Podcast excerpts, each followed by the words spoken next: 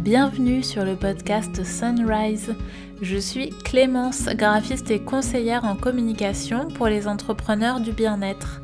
Ma mission est de t'aider à mettre en lumière ton savoir-faire pour toucher plus de clients grâce à une approche globale qui mêle stratégie et graphisme. Avec mes accompagnements, je crée des univers graphiques sur mesure qui t'aident à atteindre tes objectifs. Dans ce podcast, j'aborde des sujets qui me tiennent à cœur autour de l'entrepreneuriat, de la communication et des réseaux sociaux.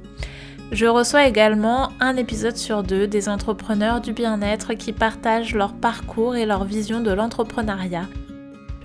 Retrouve les épisodes une semaine sur deux. Bonne écoute s'il y a bien une question qui revient à chaque fois lorsque je présente mon activité depuis que je me suis mise à mon compte, c'est pourquoi je suis spécialisée dans le secteur du bien-être. Il y a un peu plus de deux ans en arrière, j'appelle Fabienne qui est réflexologue pour un appel d'enquête sur ma clientèle cible et elle me dit ça n'est pas parce que c'est à la mode qu'il faut choisir de se spécialiser dans le secteur du bien-être et je suis tout à fait d'accord avec elle. D'ailleurs, je te rassure tout de suite, mes intentions sont beaucoup plus profondes que seulement parce qu'il y a une opportunité business derrière, mais il est tout à fait normal de se demander quelles ont été mes réelles motivations pour me diriger vers ce secteur d'activité. Et donc, je vais faire en sorte de répondre aujourd'hui à cette interrogation et de te partager les prises de conscience qui m'ont mené peu à peu jusqu'ici en espérant que ce partage en toute transparence et vulnérabilité te plaira.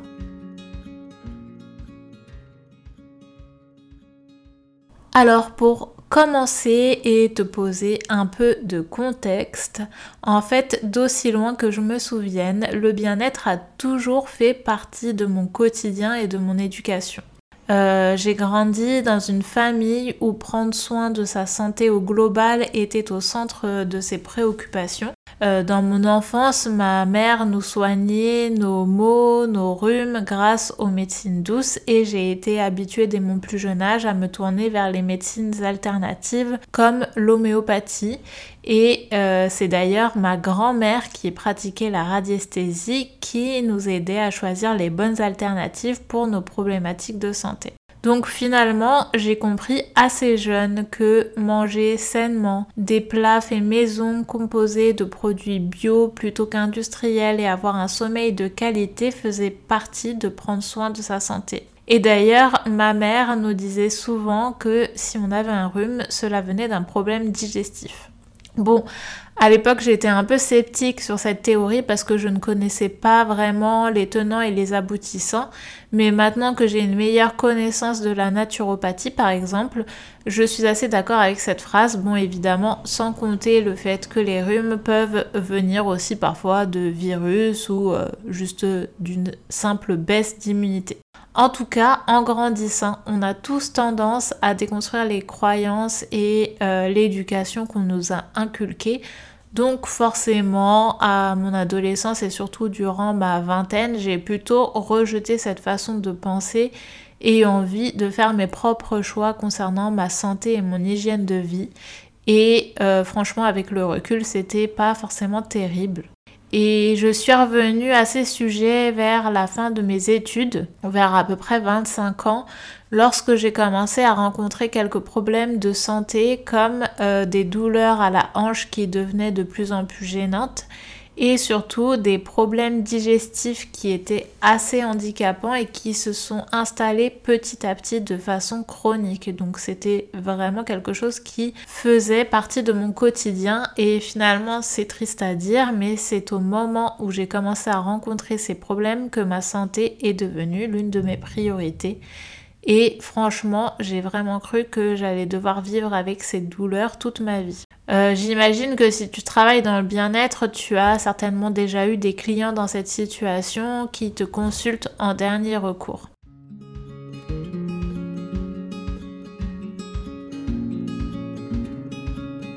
Bref, un jour, je décide de faire quelques examens médicaux pour ma hanche et on me conseille de prendre du doliprane et que ça passera tout seul. Et en fait, je pense que c'est à ce moment-là que j'ai pris conscience qu'avoir une bonne hygiène de vie au global avait un réel impact sur mon corps et ma santé en règle générale.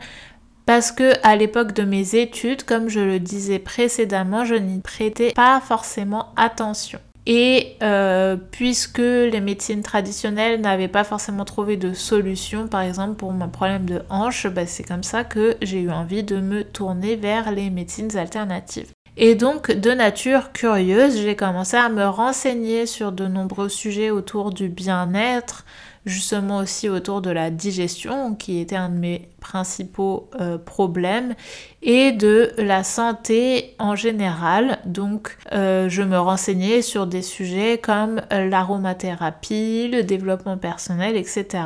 Donc j'écoutais notamment des podcasts sur le sujet comme euh, le fabuleux podcast de développement personnel Oui change ma vie de Clotilde Dussoulier et plus récemment le podcast Intention par Isadora et Marisa qui parle euh, d'alimentation. J'ai aussi regardé des vidéos, j'ai lu des articles et j'ai d'ailleurs même participé à un atelier en aromathérapie pour soigner les maux de l'hiver avec Aude Maillard. En fait, j'ai peu à peu développé un réel intérêt pour ce domaine aussi vaste qu'enrichissant qui me permet aujourd'hui d'être encore plus à l'écoute de mon corps et de mes ressentis.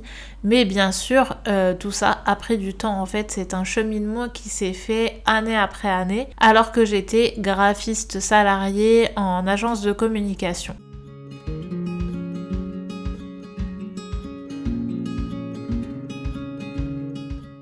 À l'époque, je travaillais 39 heures par semaine sur des sujets qui, je vais être honnête, ne me passionnaient pas forcément pour des clients avec qui je n'étais pas en contact direct et c'est limite, je pense, s'ils ignoraient mon existence. Et en fait, c'était une situation assez frustrante au quotidien et ça a fini par me pousser à remettre en question mon avenir professionnel en tant que graphiste. Et je n'étais tellement plus en face que j'étais à deux doigts de me reconvertir. Je te laisse deviner dans quel domaine. Et bizarrement, c'est au moment où j'ai démissionné que certains de mes mots qui étaient devenus chroniques avec les années ont quasiment disparu en quelques semaines à peine. Et oui, surtout euh, les problèmes digestifs qui étaient là depuis des années, finalement, euh, petit à petit, ont presque disparu comme par magie. Et en fait, c'est là que j'ai compris que mon quotidien en agence de communication ne correspondait ni à ma personnalité, ni à mes valeurs. Et j'avais envie et besoin d'autre chose, mais pourtant j'étais sûre que la création graphique me correspondait, puisque euh, finalement, créer des choses, j'adorais ça, mais par contre j'avais vraiment besoin de remettre du sens dans mon quotidien.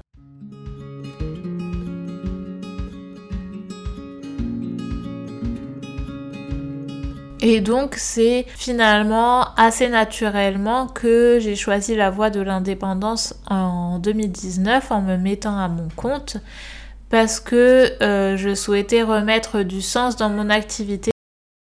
Et donc c'est tout naturellement que j'ai choisi la voie de l'indépendance fin 2019 en me mettant à mon compte parce que je souhaitais remettre du sens dans mon activité en choisissant de travailler dans un secteur euh, qui m'inspire et qui me passionne depuis plusieurs années.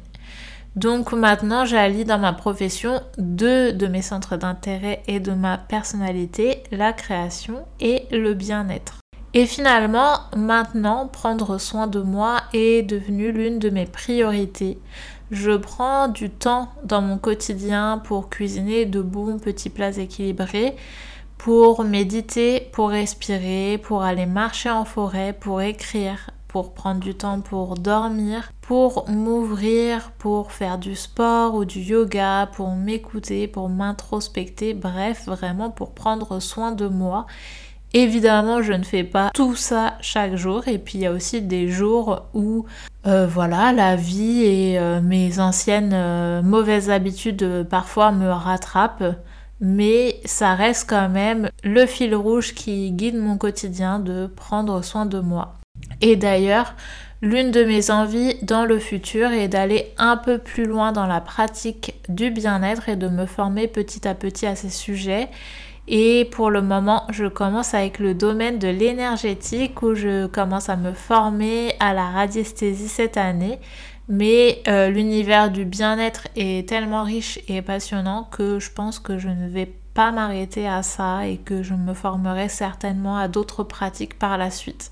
Bref, en résumé, via mon expérience, ce que j'ai retenu, c'est que sans la santé, on ne peut rien faire dans la vie et ça peut vraiment gâcher des moments du quotidien.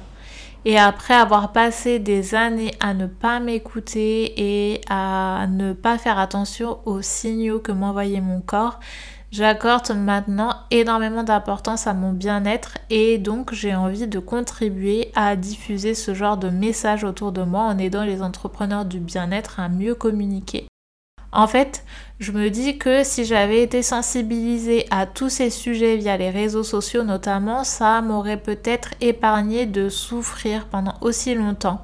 J'aurais peut-être mieux appris à comprendre les messages de mon corps et euh, je sais que je ne suis pas la seule sur cette terre à être passée par cette situation et surtout qu'il y a encore beaucoup de personnes qui sont encore justement dans la situation dans laquelle j'étais il y a quelques années auparavant. Et c'est précisément pour cette raison que j'ai envie de contribuer. Pour remettre le bien-être au centre des intentions, pour faire de la prévention, pour transmettre et éduquer, pour conseiller.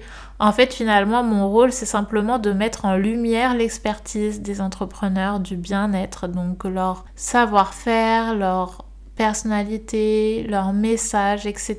Et ce qui me passionne désormais dans mon activité, c'est que je découvre régulièrement de nouveaux corps de métier dont je n'avais pas forcément connaissance avant et euh, plein de nouveaux sujets qui sont vraiment passionnants et surtout je rencontre des personnes humaines, authentiques et bienveillantes qui m'ont permis de raviver la flamme qui m'anime pour mon métier.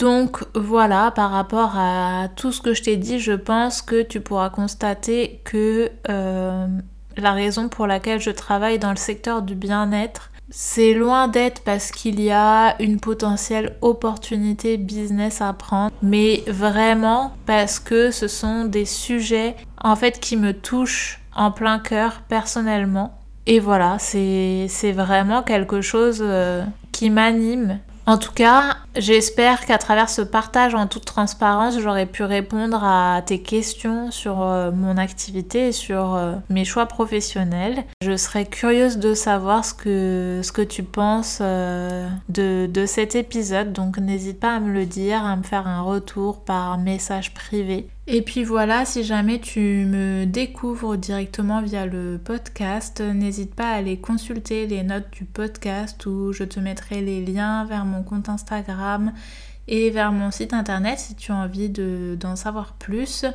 Euh, et puis euh, sinon, bah, merci beaucoup d'avoir pris le temps d'écouter cet épisode.